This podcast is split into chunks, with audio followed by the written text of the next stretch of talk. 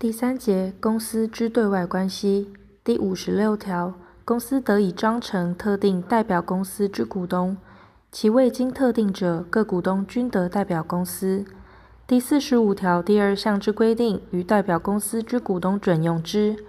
第五十七条，代表公司之股东关于公司营业上一切事务有办理之权。第五十八条，公司对于股东代表权所加之限制，不得对抗善意第三人。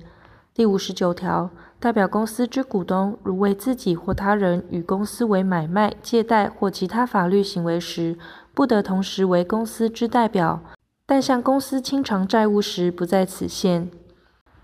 第六十条，公司资产不足清偿债务时，由股东负连带清偿之责。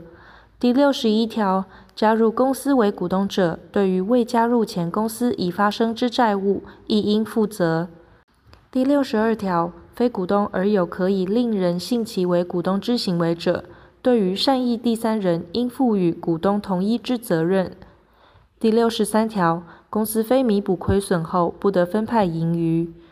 公司负责人违反前项规定时，各处一年以下有期徒刑、拘役或科或并科新台币六万元以下罚金。第六十四条，公司之债务人不得以其债务与其对于股东之债权抵消。